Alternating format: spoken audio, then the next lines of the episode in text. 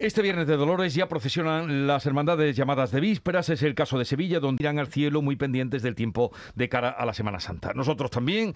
Y para mm, mantenerles a ustedes informados, saludamos a Luis Fernando López Cotín, es delegado territorial de la EMET para Andalucía, Ceuta y Melilla. Señor López Cotín, buenos días. Muy buenos días.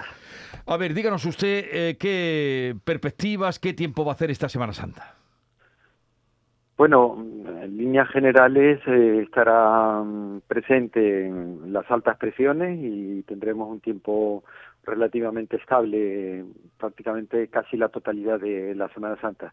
Sin embargo, hay una borrasca, una borrasca que se está profundizando además de una manera importante en el Atlántico Norte, la verdad es que está bastante, bastante hacia el norte, está a latitudes muy superiores a la nuestra, pero es profunda y, ah, y, es posible que, que, para el lunes un frente asociado a esa, a esa borrasca nos afecte.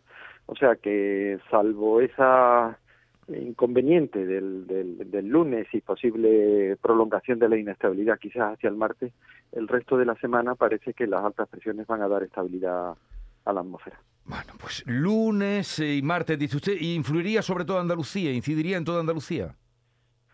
Sí, bueno, influirá sobre todo al norte de la península, pero también en Andalucía.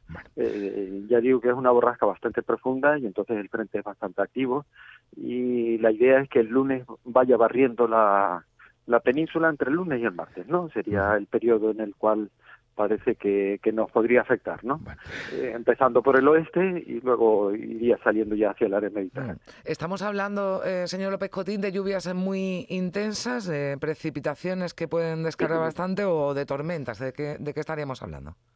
Estamos hablando de un frente. Normalmente este tipo de, de situaciones son situaciones que se pueden seguir bastante bien con la información que nos vamos que nos, nos proporcionan las redes radares de, de, la Agencia Estatal de Meteorología, ¿no?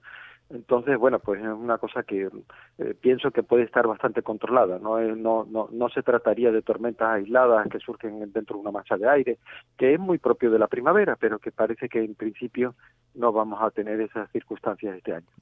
Luis Fernando López Cotín, delegado territorial de la EMET para Andalucía, Ceuta y Melilla, gracias por atendernos, que tenga un buen fin de semana y también vacaciones de Semana Santa si es que las puede disfrutar. Sí, igualmente. Muchas gracias. Adiós.